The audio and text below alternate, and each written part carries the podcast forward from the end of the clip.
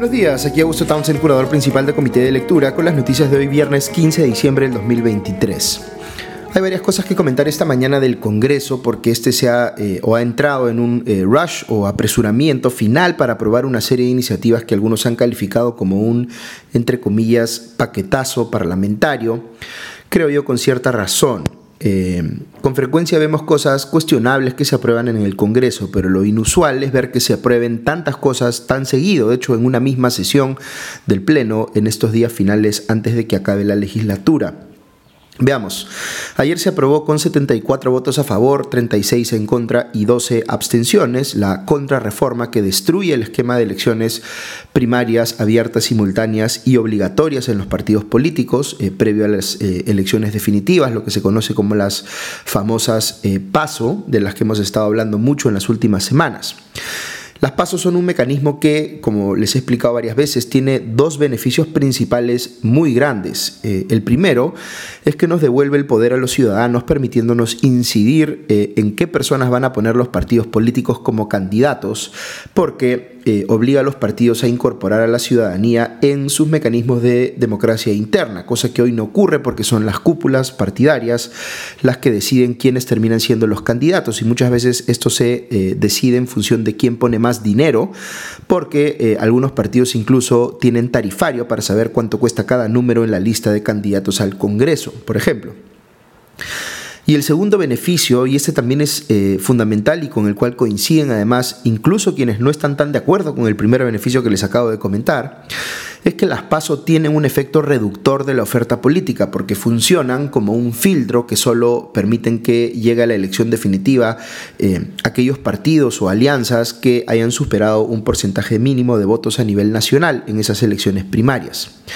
A los partidos políticos no les interesa ninguno de estos dos beneficios. La gran mayoría tiene reparos con el primero porque las cúpulas partidarias no quieren que les quiten el poder o podríamos decir aquí también en algunos casos el negocio, de eh, decidir quiénes son los candidatos. Y por supuesto, el segundo beneficio de las PASO, el llamado efecto reductor, también lo rechazan ardorosamente, porque si entrara en efecto, muchos de los actuales partidos vigentes desaparecerían, porque las PASO evidenciarían pues, que no tienen ni un mínimo de representatividad a nivel nacional. Recordarán ustedes que yo también les he dicho que las pasos no son perfectas, que hay aspectos de ellas que a mí en lo particular no me gustan. Eh, si en el Perú tuviésemos partidos políticos que realmente respondiesen a los intereses de los ciudadanos, creo que en efecto lo mejor sería empoderar a sus respectivos liderazgos. Pero el problema que tenemos en el Perú, el más grande de todos, y lo vemos en el Congreso todo el tiempo, es que los partidos no responden a los intereses de los ciudadanos, sino que responden a los intereses muchas veces patrimonialistas de sus cúpulas o de sus dueños. Eh, si entendemos que ese es el contexto en el que nos movemos en el Perú, eh, sí tiene todo el sentido del mundo quitarle poder a esas cúpulas y devolvérselo al ciudadano a través de mecanismos como las PASO pero esas cúpulas van a resistirse pues hasta el final y como hay intereses alineados en torno a esto entre distintos partidos políticos más allá de sus diferencias eh, políticas eh, o ideológicas eh, es que estos han encontrado los votos necesarios para bajarse las pasos introduciendo otros mecanismos de elecciones primarias que en la práctica van a desplazar a las PASO, porque los partidos van a optar por estas nuevas opciones y por tanto las PASO digamos, terminarán siendo eh, algo que solamente está mencionado en el papel, pero que nunca se hace en la realidad. Además, porque las PASO tienen una característica esencial que eh, eh, para que sean efectivas tienen que excluir a otras formas de hacer democracia interna en los partidos. Esta es desde mi óptica una pésima noticia y una en la que además vemos que han entrado a tallar otras cosas que son muy cuestionables y muy típicas también del Congreso, como esta costumbre de exonerar eh, a los proyectos de ley o de reforma constitucional de segunda votación, que es una forma de sacarle, eh, perdón, a los proyectos de ley únicamente me refiero, que es una forma de sacarle la vuelta a la ley que exige que las iniciativas legislativas se aprueben cuando menos en dos votaciones distintas. En fin, un, eh, esto de las paso, como les digo, un despropósito por donde se le mire. Paso al segundo despropósito, que es que el Congreso ha aprobado por insistencia, es decir, haciendo caso omiso a las observaciones del Poder Ejecutivo, ignorando también las objeciones del propio Ministerio Público y de la Procuraduría General del Estado, eh, el proyecto de ley que debilita la figura de la colaboración eficaz. 89 congresistas votaron a favor de esto, con solo 15 votos en contra y dos abstenciones. ¿Por qué se dice que esta ley debilita la colaboración eficaz? Pues porque pone un plazo para, eh, digamos, la corroboración con otras pruebas de lo que haya eh, dicho un colaborador eficaz, haciendo más fácil que las colaboraciones eficaces se caigan por esta razón en casos que son particularmente complejos, como los casos que involucran a eh, presuntas organizaciones criminales. Aquí lo que hay que tener en cuenta es que la colaboración eficaz es un mecanismo que se ha utilizado mucho eh, en los casos que involucran a políticos que han eh, incurrido presuntamente en corrupción u otros delitos. Y por tanto, a ellos mismos les conviene, entre comillas, quitarle dientes al mecanismo de colaboración eficaz para hacer más difícil que pueda ser utilizado en su contra.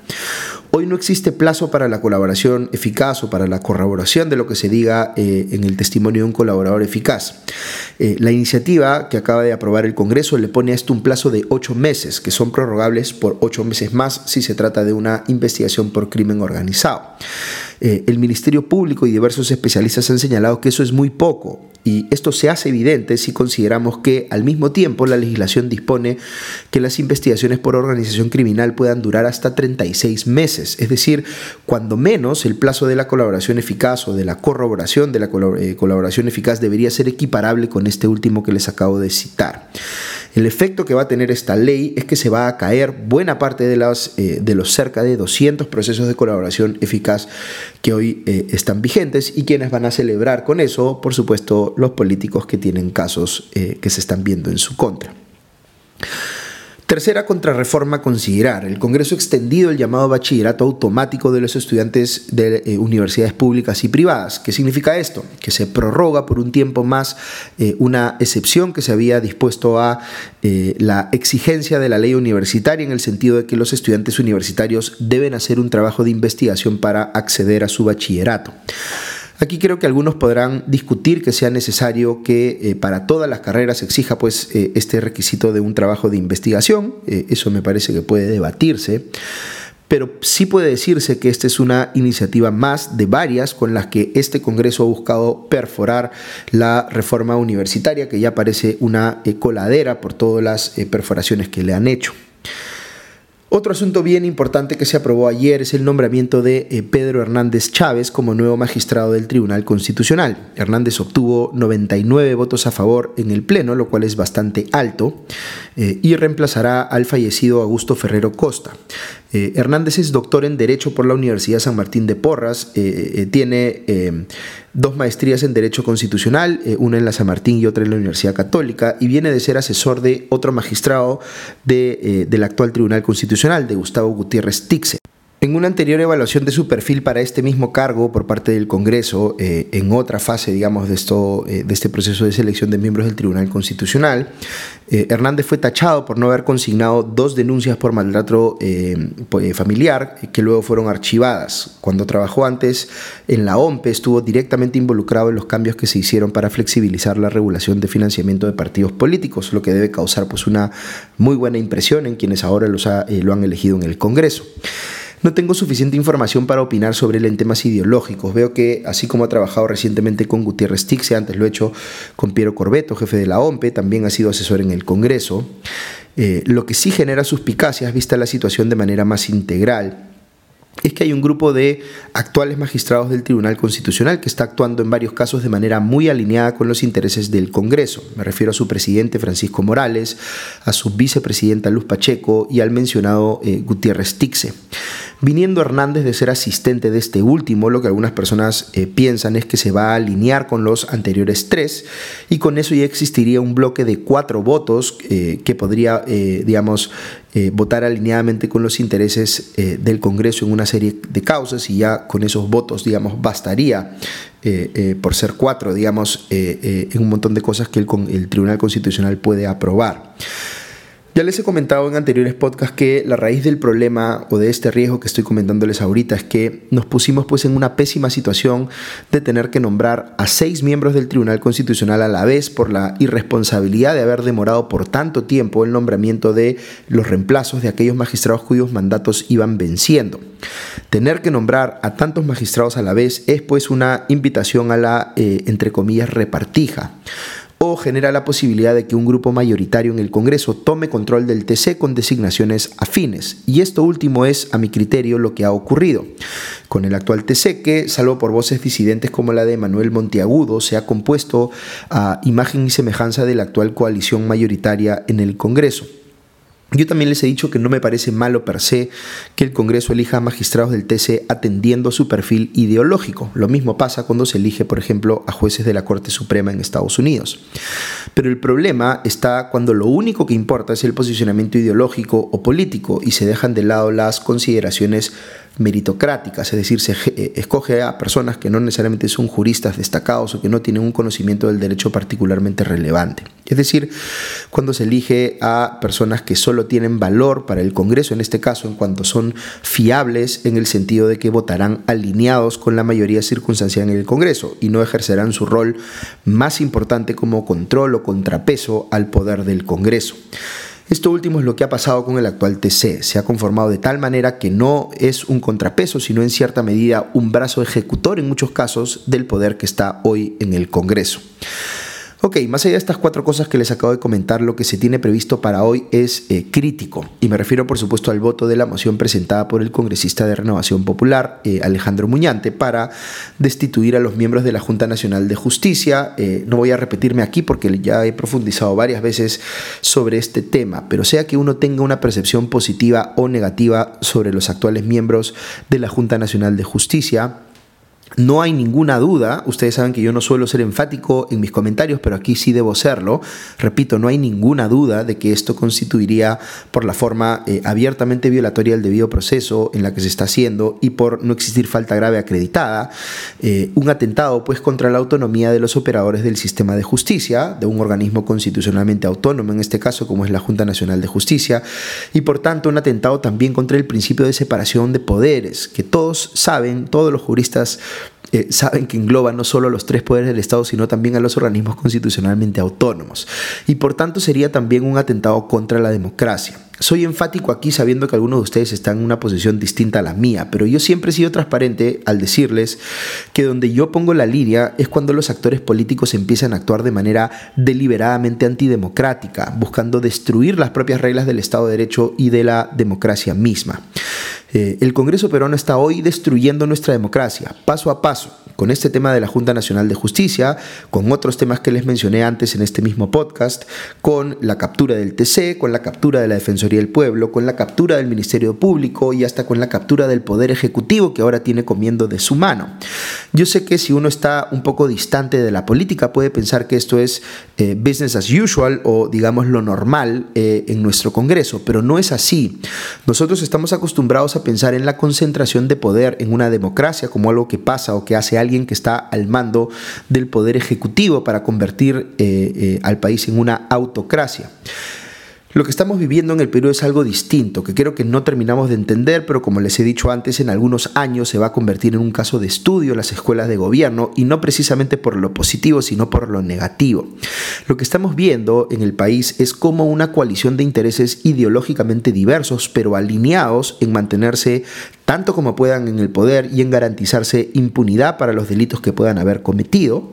eh, está actuando para ir bajándose uno a uno todos los controles que pesan sobre su poder. El Ejecutivo, el Judicial, logrando controlar la Junta Nacional de Justicia, el Ministerio Público, el Tribunal Constitucional, la Defensoría del Pueblo, la Procuraduría General del Estado, eh, eventualmente los organismos eh, vinculados a temas electorales, ahora buscan librarse del Sistema Interamericano de Derechos Humanos,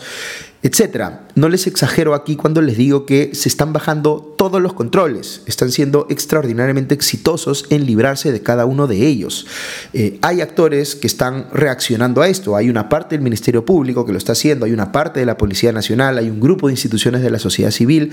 pero la ciudadanía está mayormente indiferente, creo yo en buena medida porque no tiene claro qué es lo que está pasando, porque en efecto es difícil de explicar, no es tan fácil de entender como cuando uno explica que un gobernante comete un golpe de Estado para convertirse en dictador, eso es más fácil de entender. Esto es una forma distinta de destruir una democracia.